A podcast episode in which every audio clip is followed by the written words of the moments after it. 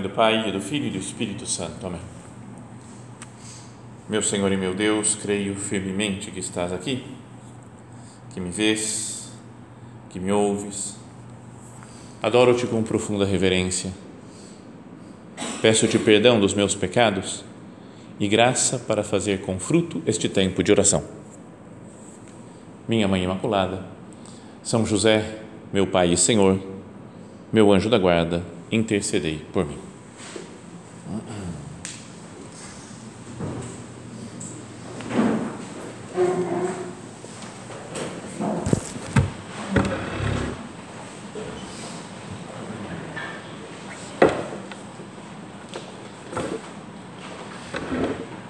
Estamos começando esse convívio multitudinário, né? cheio de gente e que deve servir né, para o nosso crescimento humano, espiritual, né, até o título, Convívio Humanitas.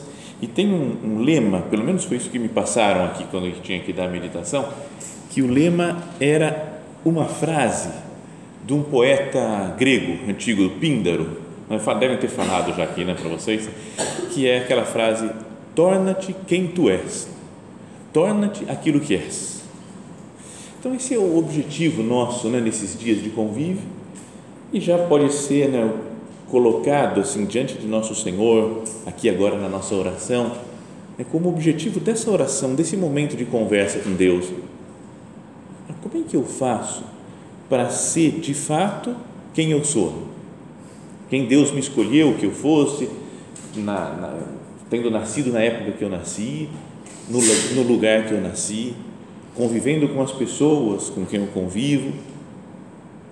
Então, são perguntas assim de, de profundidade que cada um deve fazer, né? conversando com o nosso Senhor e pensar, afinal de contas, quem sou eu? Né?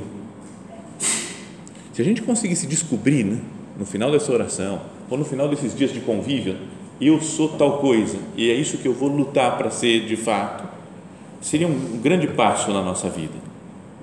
Então, quem, quem sou eu? Imagina cada um pensando nisso. Ou para que, que eu estou aqui? Às vezes a gente gostaria que Deus aparecesse né, para nós com um cartaz escrito: ó, Você nasceu para tal coisa, é isso que você tem que fazer e vai fazer assim, assim, você vai ter esses problemas, essas dificuldades, mas você vai vencer desse jeito, assim, sabe? Tudo explicadinho, né? Tudo fácil, sem problema, tudo muito claro. Agora, Deus não faz isso. Né? Então Deus não faz isso, talvez para, não sei, para que nós exercitemos a nossa liberdade, para que nós nos empenhemos em conhecer. Ele falou, meu Deus, eu, eu, quero que você me fale mais, que você me mostre o que eu sou. Né? Para que, que eu estou aqui? O que, que eu devo fazer com a minha existência? Nós temos uma única existência aqui na Terra e depois morremos e vamos viver com Deus né, para sempre no céu mas o que eu tenho que fazer aqui nessa terra? Deus me coloca um tempo que pode ser maior ou menor, né? é muito variável o tempo de vida das pessoas. Para que eu estou aqui? Qual que é a razão de ser da minha vida? Qual que é a razão de ser do mundo? Por que, que o mundo existe? Não, não poderia simplesmente não existir o mundo, o universo inteiro não existe. Ou o planeta Terra não existisse, e a gente também nunca teria nascido. Não, não dá até um pouco de medo de pensar nisso? Eu fico de vez em quando falando tudo tão, tão grandioso, tão doido, né? tão maluco. Qual que é a razão de ser da nossa vida e da vida do mundo? Então, queria que nós procurássemos uma resposta na palavra de Deus, mais precisamente no Evangelho de São João, que começa com aquela frase, né? No princípio era o verbo ou era a palavra. Então, parece que essa frase não tem muito a ver, né? Você fala, beleza, fica só com essa frase, não é que eu descubra o sentido da minha vida, né?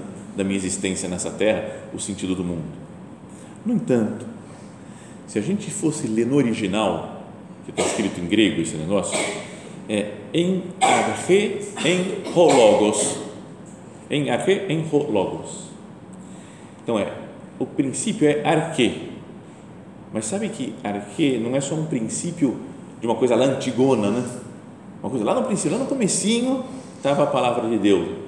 Não é? é arque no sentido de arquétipo, sabe, de princípio, mas sabe como que nem remédio, que tem um princípio ativo, né? um negócio uma na fórmula lá que que faz o efeito do remédio. Então é como se fosse o princípio, né? o princípio ativo, digamos assim. No princípio era o logos. E o logos significa, além de poder ser traduzido né, por palavra, por verbo, o logos é também traduzido por sentido ou por lógica, né, da palavra logos é que vem a palavra lógica, ou a razão, né, a lógica, o sentido, a razão do mundo está aqui no comecinho, né, como se falasse, em princípio a base de tudo está lá presente a razão, que o mundo tem uma lógica. O mundo tem lógica.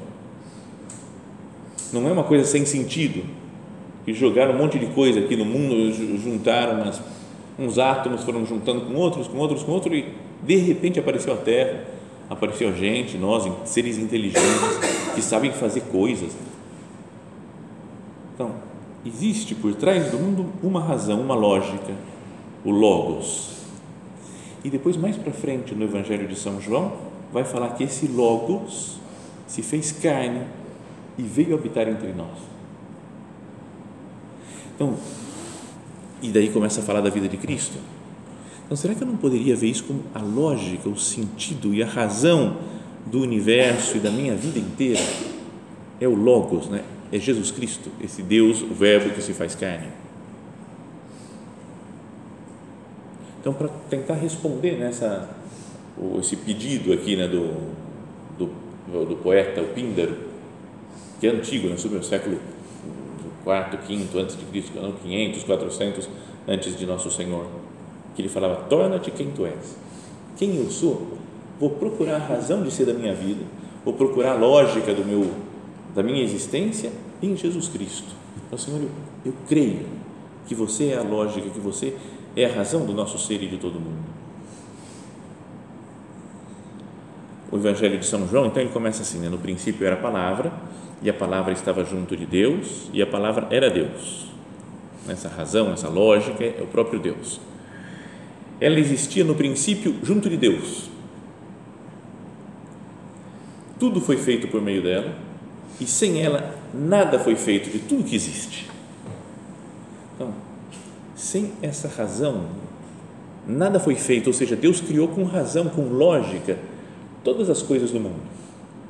Mas é também um modo de entender que o próprio Jesus, que é a razão, o Logos, está junto de Deus, seu Pai, no começo e cria junto todo mundo, todas as coisas. Então vamos pensar, Deus criando tudo. Vocês acham esse mundo muito doido, muito gigantesco, muito fora de qualquer proporção? É muito absurdo isso. Você pensa na Terra, a gente pensa no planeta Terra, que é algo muito grande, né? não dá nem para conhecer a Terra inteira no período de tempo que tem a nossa vida. Mas aí a gente olha para o Sol, se a gente colocasse um do lado do outro, ia ver que o Sol é um milhão e trezentas mil vezes maior do que a Terra. Imagina, cabe um milhão e trezentas mil terras dentro do Sol. Fala, cara, para que tão grande assim? Não é? Você fala, por que, que sei lá, se Deus criou tudo isso aqui, por que, que ele é tão exagerado? E depois tem é, outras estrelas dentro da Via Láctea, né, que é a nossa galáxia, que são milhões de vezes, às vezes, maior do que o Sol. E são bilhões de estrelas na Via Láctea. E depois tem milhares ou milhões de galáxias espalhadas. Por... É muito, né? É, é, é muito louco isso. É tão desproporcional. Né? Você fala, meu Deus, para que tão grande assim? Né? Por que tanto? E nós aqui, quem somos nós né, diante dessa grandeza que foi criada por Deus? E se a gente olhasse no microscópio, agora vamos, vamos para o micro, né? estava no macro, agora vamos para o micro. Falei, não sei se eu já falei isso, mas tinha um amigo que ele estava, ele estudava economia e estava tendo aula de microeconomia e aula de macroeconomia. E aí ele chegou um dia, padre, eu descobri, tudo no mundo é micro ou macro. Eu falei, como assim, cara? Não, às vezes você tem uma tristezazinha, você pessoalmente. Micro, tristeza micro. Mas depois é uma catástrofe que mata um monte de gente. Tristeza macro. E era tudo, ele foi fazendo micro e macro. Cara, o homem está louco. Né? Então a gente estava no macro, sol, estrelas, galáxias, né? e vai para o micro. Olha uma gota de água num microscópio eletrônico super poderoso e você começa a ver bilhões, talvez, de átomos. Um átomozinho de, de oxigênio que liga dois átomozinhos de hidrogênio, fórmula da água. E você fala, cara, é muito pequeno tudo. Disseram, eu não sei se é, se é real isso, coisa de os americanos falando, que ele falasse se cada átomo de oxigênio, hidrogênio, fosse do tamanho de um grão de areia, fosse, a gente amplia o átomo, né? faz ele crescer, e ia ficar um tamanhozinho pequenininho de um grão de areia. Falou que se fosse assim, juntamos todos os átomos de uma gota de água e dá para fazer um muro de cimento de São Francisco até Nova York, atravessar os Estados Unidos inteiro. Não sei de onde quem fez isso, quem ficou fazendo esse cálculo, mas ou seja, é muito pequeno, muitas coisas no mundo são muito pequenas.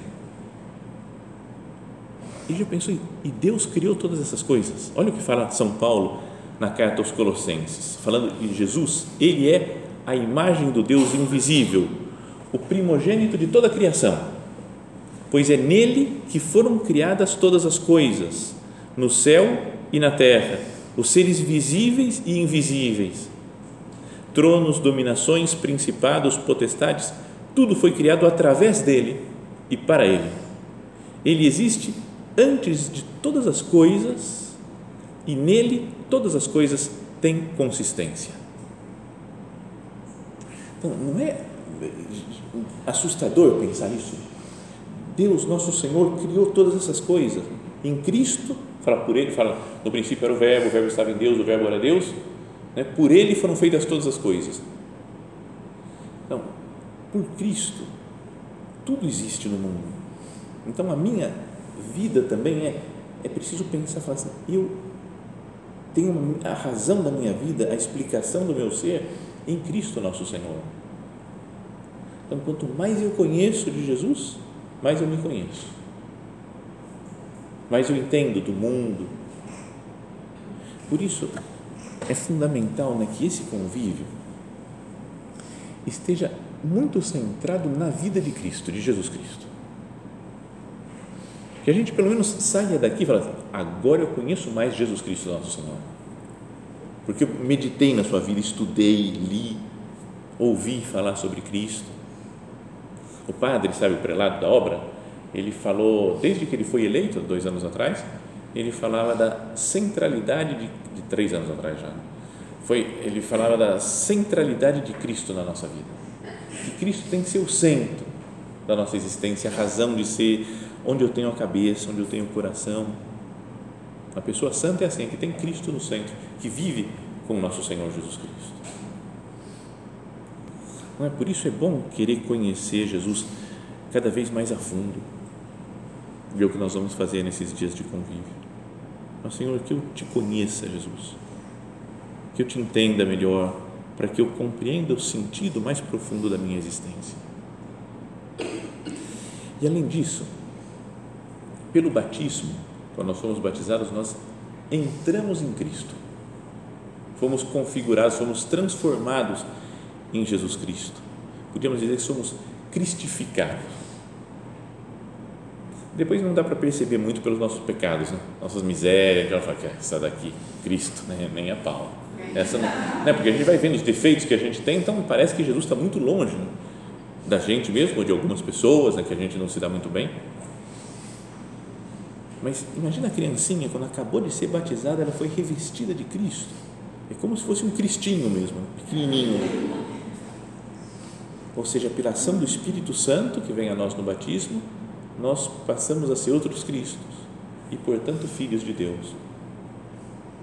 Tem uma semelhança com a cena da encarnação, né? quando a Nossa Senhora está lá em oração, vem o anjo e fala que ela vai ser a mãe do Salvador. Como vai se fazer que eu não conheço homem? Fala: O Espírito virá sobre ti, te cobrirá com a sua sombra, e o que vai nascer é ser filho de Deus. Vem o Espírito Santo sobre Maria Santíssima, ela diz que sim, e é gerado o filho do Pai. Então também na nossa na nossa vida acontece isso, né? só nós deixamos Cristo reinar na nossa existência, nós vamos nos identificando com Ele, vamos sendo outros Cristos, vamos sendo filhos de Deus. Então a frase torna-te aquilo que aquilo que és é torna-te Cristo. Isso é o mais verdadeiro da nossa vida, da nossa existência, é esse fato de, de sermos filhos de Deus Pai. Mais do que os nossos pecados, às vezes a gente pode achar né, que o, o mais básico da nossa vida é pecado, nossa fraqueza, nossas misérias, as raivas que eu tenho. Nossa, está impregnado em mim. Mas mais profundo do que isso é que Deus mora em mim e que no batismo me adota como filho seu.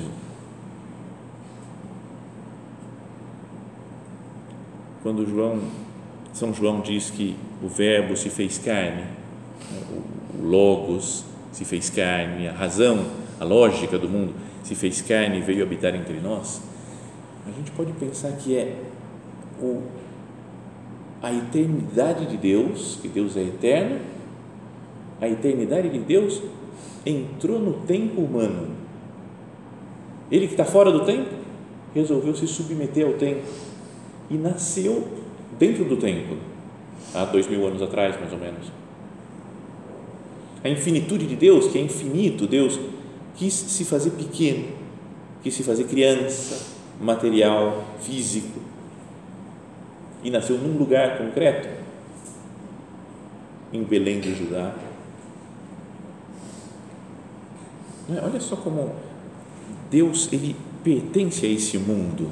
Ele pertence, apesar de estar fora do mundo e fora do tempo, ele quis entrar dentro do tempo, dentro da nossa vida, dentro do nosso espaço.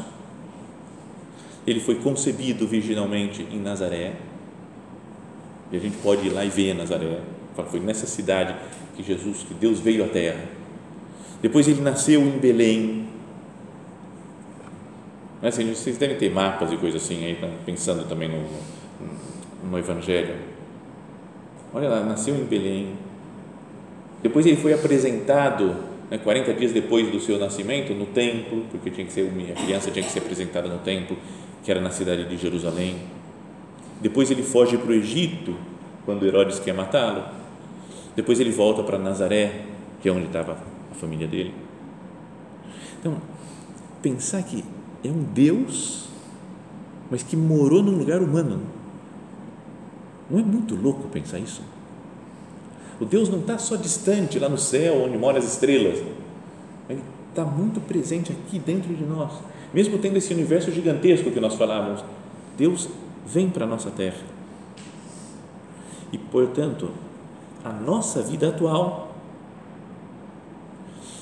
o tempo e o lugar em que nós vivemos, deve refletir também a vida de Cristo. Cristo deve se encarnar na nossa vida.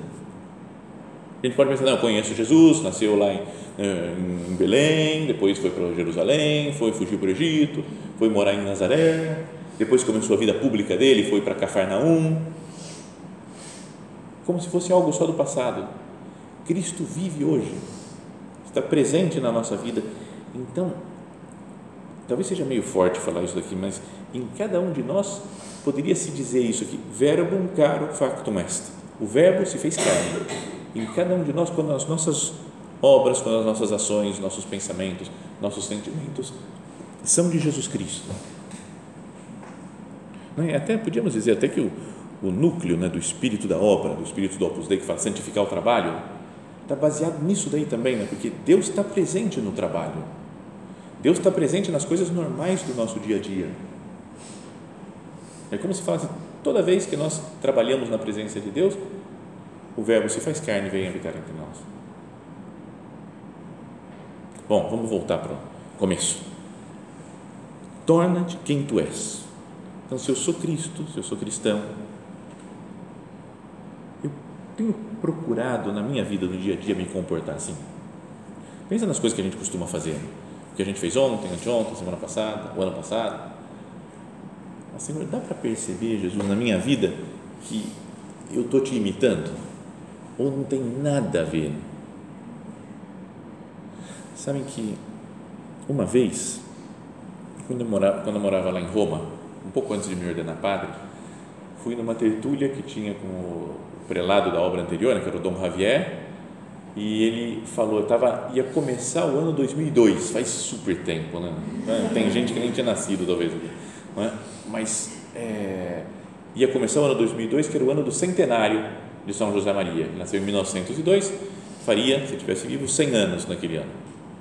E ele falou, o Dom Javier falou, uma coisa para vocês pensarem, é, nesse ano que está começando, pelo meu modo de atuar, as pessoas podem conhecer São José Maria?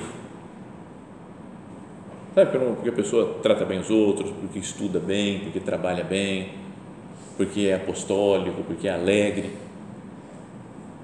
Então, as pessoas conseguem perceber que tem algo de santo né, na nossa vida? E a gente podia se perguntar agora, pelo meu modo de ser, as pessoas reconhecem Cristo em mim? Ou vão falar, nem de longe, nessa aqui não está. De vez em quando a gente olha e fala, essa aqui não está Jesus nela não. Então, como é que eu faço para que Cristo esteja mais em mim? Então, três pontos para a gente pensar só.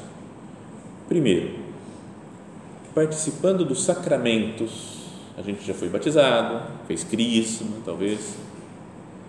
E isso daí é uma graça de Deus que vai nos transformando, vai nos cristificando. Cada vez que nós nos confessamos, então pode ser um propósito bom, né? Confessar com frequência.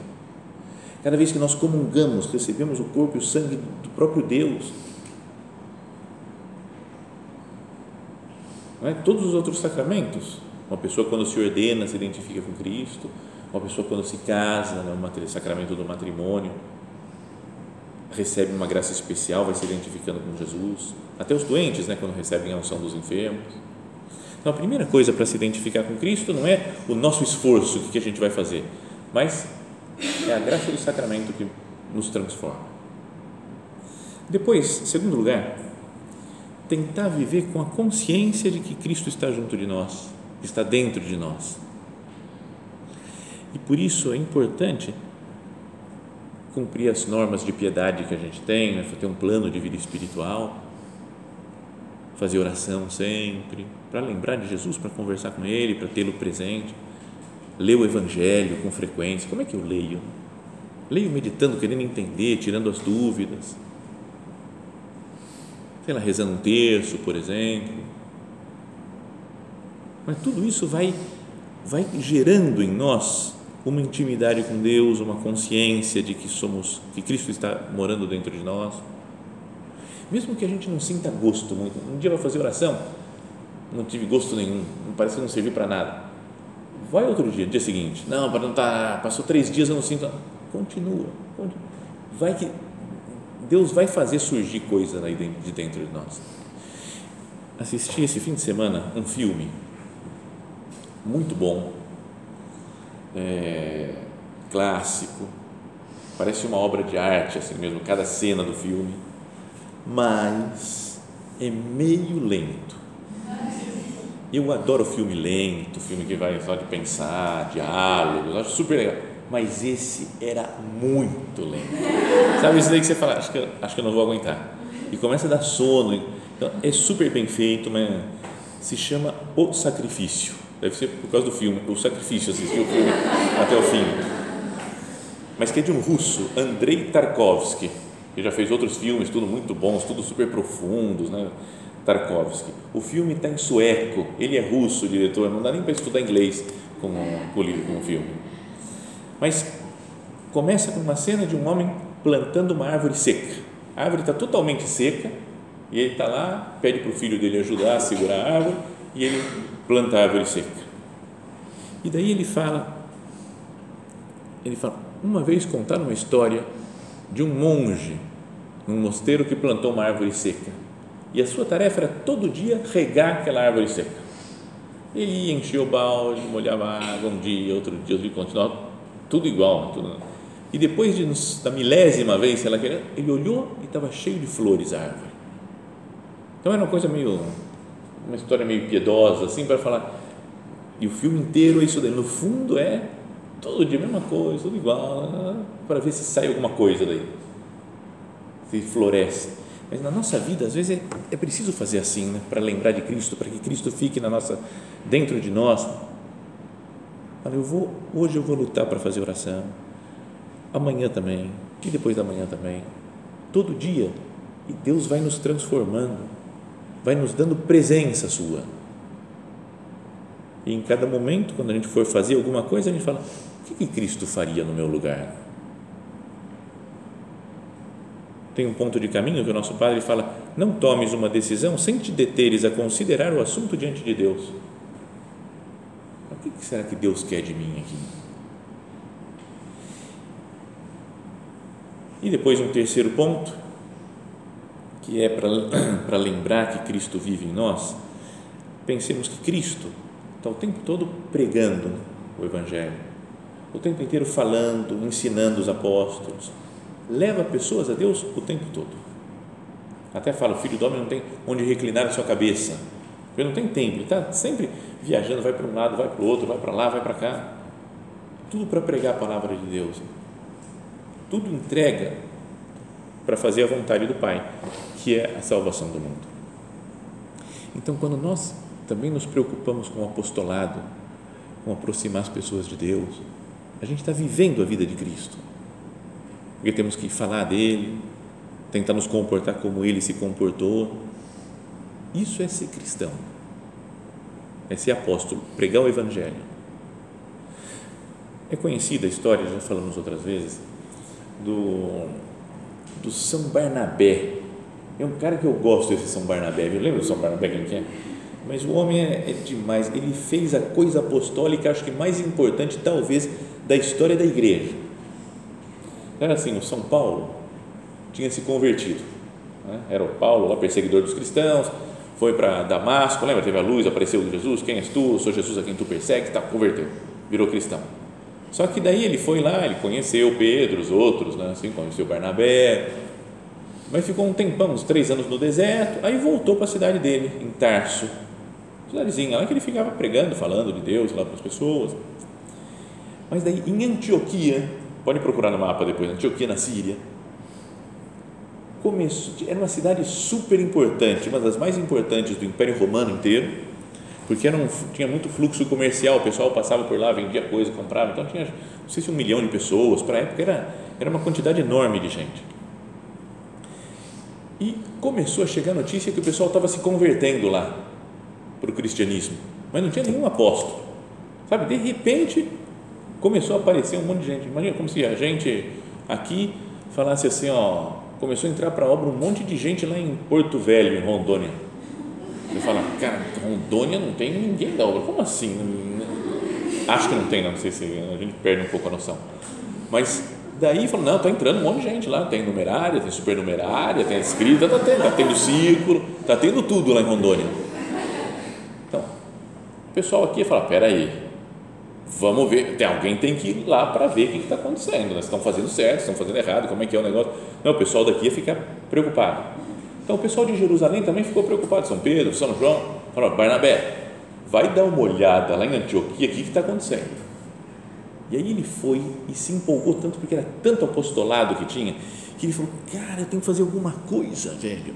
Quer dizer, ele não falou, não são palavras textuais, São, do São Barnabé. Cara, eu tenho que fazer alguma coisa, velho. E aí ele pensou, o que, que eu posso fazer? Aí ele lembrou, oh, tem aquele cara, o Paulo, que está lá em Tarso eu vou falar com ele para ele vir aqui. Então foi até Tarso, pegou São Paulo e falou: Paulo, vamos embora que a Antioquia está bombando. Vamos lá, é o lugar. Pegou São Paulo, levou para lá e fizeram um apostolado tremendo. E a partir daí é que começaram as viagens missionárias de São Paulo, com São Barnabé, e cristianizou todo o Império Romano. E fala, em Antioquia, quando eles estavam lá fazendo um maior apostolado, falou, foi quando eles começaram a ser chamados de cristãos Está vendo como que é? Marca, marca é cristão, é de Cristo. Quando o cara está pregando, está fazendo apostolado, está vivendo a vida de Cristo como Jesus fez. Então, pensemos nisso daqui, nessa frase do e o verbo, né, a lógica, o logo se fez carne e veio habitar entre nós. E na nossa vida também a gente pensa isso, Jesus, eu quero que você se encarne de novo na minha existência, pela graça dos sacramentos, pelo meu procurar viver na sua presença e pelo meu apostolado. Isso faz com que nós caiamos mais na consciência né, de que somos cristãos, somos Cristo. Isso falava o Santo Agostinho, né? Alegrai-vos e exultai, não sois somente cristãos, sois Cristo.